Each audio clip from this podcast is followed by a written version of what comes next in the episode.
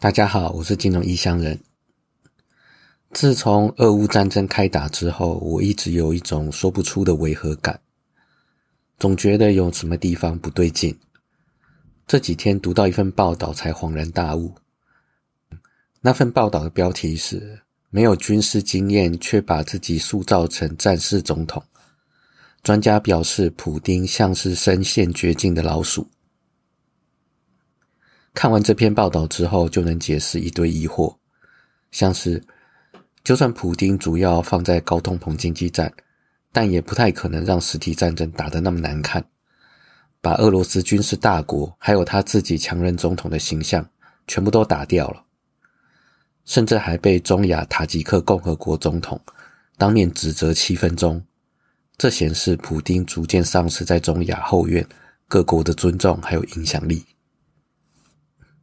如同这篇报道的标题，普丁没有军事经验，却把自己塑造成战士总统，这导致了这次俄乌战争的指挥混乱，外行领导内行，这战争要怎么打赢？而这个又回头影响到他的强人形象，可能会沦为割让俄罗斯地区的沙皇。自古以来，不管战争如何变化，兵器如何演进。只要兵器水准不要相差过大，像是用冷兵器对抗热兵器这种夸张的状况，以现代战争而言，就是军事科技不要相差超过一个世代。在这种前提下，要打赢战争，最最关键有两个因素，一个是补给，第二个是统一指挥。然而，在这场俄乌战争中，俄军很明显这两点都没有做好。不止补给常常跟不上前线，还常常被破坏，甚至是有六个指挥部，这真的很扯。六个指挥部是要怎么打仗？当命令冲突的时候要听谁的？等向上回报，让这几个指挥部瞧完之后，战机早就已经消失了。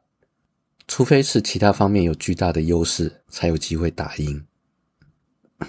而统一指挥部是谁的事？国防部长，而国防部长有疏漏，是谁要盯他？普丁。这时候没有军事经验的普丁就显露出缺陷了。他在战前没有先把重要的指挥先行统一，也没有把补给规划完全，难怪一开始的闪电战打的其实还不差，但是速度不够快，也没有打下基辅，搞到后来乌克兰缓过神。有办法守住基辅，进而反攻到现在俄军挫败的局面。所以这场战争在开打之前，俄罗斯就输了一半。加上俄罗斯军队屡屡爆出高层贪污军费，导致武器粗制滥造、装备不良，就又输了另外一半。单就这两点来看，即使不看这段时间的战争新闻，也能从开打之前就几乎可以确认。俄罗斯在实体战争部分败局已定。另外，没有军事经验的普丁还对战事指指点点，引起俄罗斯军方不满。俄罗斯安全事务专家加列奥蒂回忆，数年前遇到一群俄罗斯的军官，他们酒醉之后开始严厉批评普丁的军事策略妄自尊大。有军官讽刺。这就像是一个处男在他的新婚之夜告诉他应该要怎么做。用中文来说，就是刚刚讲的外行领导内行。加利奥蒂还认为，在克里米亚大桥被炸之后，俄军随后对乌克兰发射八十四枚飞弹的这个行为，象征普丁重要的心理转变，证明普丁如今已不再试图赢得战争，只期望可以不明显的输掉这场战役。而先前的公投与最近传出普京打算在四个新地区实施戒严等等的行为，也受到越来越多民族主义的批评。如今被逼入绝境，而且手握核武、全球食品与能源供应的普京，比以往任何时候都更加危险。关于俄乌战争，上周少讲一件很重要的事：俄罗斯军队指挥官又换人。这次换成被称为“末日将军”且以残暴著名的苏罗维金。他除了上周用飞弹反击乌克兰炸毁部分克里米亚大桥以外，最近承认俄军在乌克兰情势吃紧，并宣布乌克兰南部大城赫松市随着乌克兰军队的逼近而准备撤离赫松平民。这下子乌克兰要小心了，因为这位末日将军显然很认清现实。当俄罗斯认清现实的时候，开始务实反击，犯的错误会大幅度减少。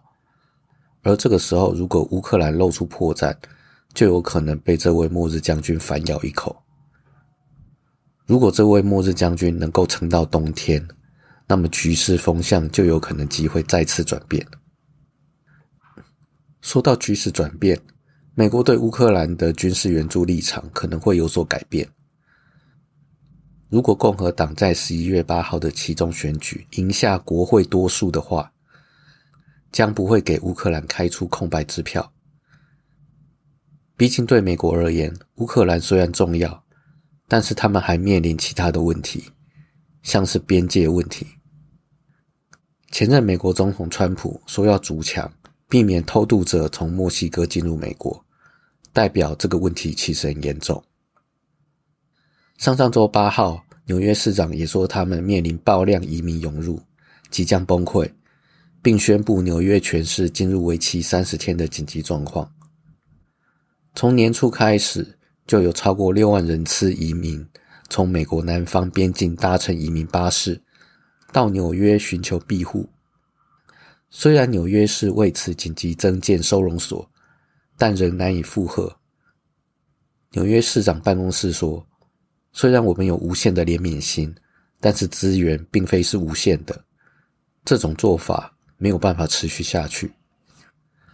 而纽约市长亚当斯批评德州市长亚伯特踢皮球，他因为不满拜登政府对边境移民的佛系做法，导致大量移民涌入，竟然毫无事先通知就把这些移民转送到纽约以及芝加哥其他城市。可以看出，这些大量移民已经让美国面临所能容纳的上限，这会造成许多方面的影响。这个部分我们可以接近五年前德国梅克尔还在任的时候，接纳叙利亚难民所产生的社会现象。其中当然有负面的，也有正面的，细节之后有机会再说。回到美国部分。如果共和党赢得十一月八号的其中选举，那么乌克兰的美国先进军事武器援助优势将会被减弱，这有可能给俄罗斯带来机会。毕竟俄罗斯吃下这一次接近败仗的苦果，有一部分原因就是美国提供先进科技军事武器，这很有可能是跨越一到两个世代的优势，所以俄罗斯才会败退的这么快。但是北约国家的军援立场恐怕仍然很坚定。原本就对专制政权很强硬的德国外交部长贝尔伯克，我在二零二一十二月三号德国阻隔的那一集有提过他。这位贝尔伯克在十八号对俄乌战争的情势做出强硬的表态，表示西方不应该接受任何会令乌克兰失去领土的和平协议。说这种想法太天真。另外也表示德国会不惜一切代价提供军事武器支持乌克兰，并承诺提供经济和人道主义的援助。他的原话是这样讲的：波罗的海国家的安全，东欧的安全就是德国的安全。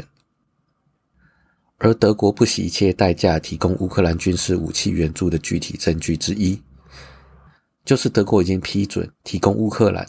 德国最现代化的防空系统 Eris T，这可以保护整座城市，而且还是提供四套。更令人啧舌的是，德国自己都没有装备过这套防空系统，是直接从生产制造商送到乌克兰的。讲了那么多俄乌战争的事，其实只是要判断战争有没有扩大或缩小，甚至于结束。战争对于人类社会，只是单纯的内耗、破坏与悲剧。对于经济和股市也是巨大的利空。特别是在全球经济并没有很明显向上趋势的时候，更是向下拉扯沉沦的力量。唯一值得庆幸的是，目前实体战争只局限于乌克兰地区，而且有缩小的趋势。但就投资获利而言，如果哪天又再次爆发战争了，你可以考虑放空当地的股市以及相关标的。说到欧洲部分，还是要提一下英国。英国新任铁娘子首相特拉斯不敌减税失败的逼宫危机而宣布辞职。他在九月六号上任之后没多久，就出台了备受争议的减税方案。这个方案引起经济混乱的一周内，财政大臣还有内政大臣两位重要的内阁接连下台，而他本人也面临呼吁辞职的压力，有远超过门槛数倍的联署。希望他下台。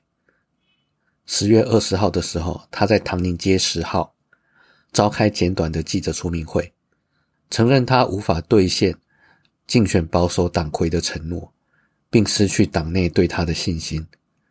这种状况下，他无法执行他的任务，所以他宣布辞去首相还有保守党的党魁职位。这让他成为英国史上任期最短的首相。仅仅在位四十五天，而他也是伊丽莎白二世女王所任命的最后一任首相。这些也算是他创下的历史了。值得注意的是后续发展，他与保守党议会党团一九二二委员会主席布雷迪会见之后，双方同意在一周之内完成新任党魁选举。目前尚未有明确的接任人选。但目前小道消息有两位热门人选，一位是党魁选举时败给特拉斯的前任财政大臣苏纳克，还有保守党内接任支持度最高的前任首相强生。讲完欧洲部分，我们来回忆一下二零零八年，还记得二零零八年金融风暴全球是怎么度过的吗？当时担任联储会主席的伯南克。本来就有研究一九三零年代美国经济大萧条的时期，以此为借鉴，在史无前例的状况下，力主推行量化宽松，也就是现在广为人知甚至被滥用的 QE，让美国避免再次大萧条而度过金融危机。